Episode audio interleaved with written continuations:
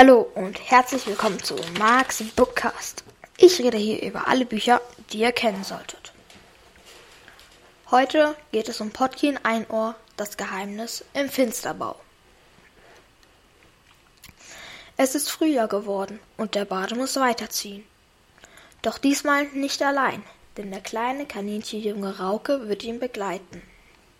Unterwegs zu einem großen Badenfest erzählt er dem Kleinen die Geschichte von Potkin und seinen beiden Geschwistern weiter. Dieses Mal müssen sich die drei jungen Hasen mit einer kleinen Gruppe auf die Suche nach einem der magischen Geschenke ihrer Göttin machen. Denn mit dessen Hilfe kann man sich vielleicht von den Gorm befreien. Auf der Suche müssen sowohl Potkin als auch Patz sich mit ihren Ängsten auseinandersetzen aber auch mit ihren Zielen und ihrer Rolle im Leben.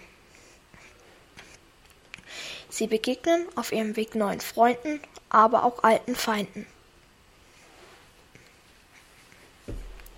Das Buch hat 279 Seiten und 19 Kapitel. Es wurde von Kieran Larwood geschrieben. Von Kinderliedern und Schnürsenkelbinden zum Kinderbuch und Fantasy-Autor.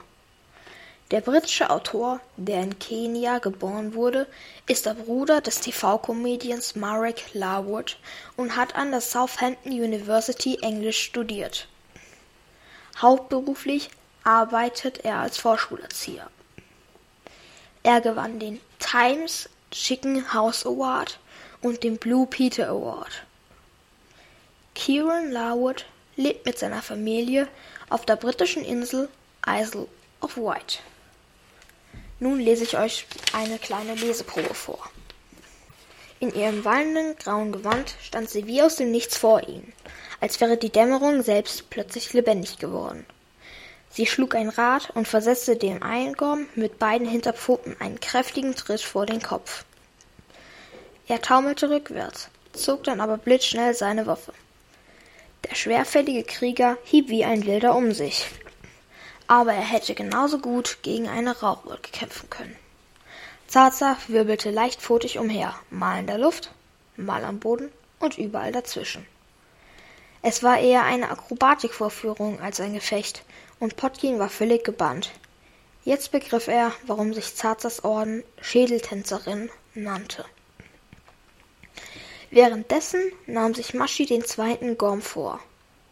Das tierliche Zwergkaninchen hüpfte um ihn herum und versuchte, auf die Augenschlitze in seinem Eisenhelm zu ziehen. Der Gorm ließ die Bauernmutter los und zog sein Schwert. Aber er konnte nur ein-, zweimal nach Maschi ausholen, dann traf ihn Groms Speer von der, vor die Brust und hinterließ in seinem Panzer eine tiefe Delle.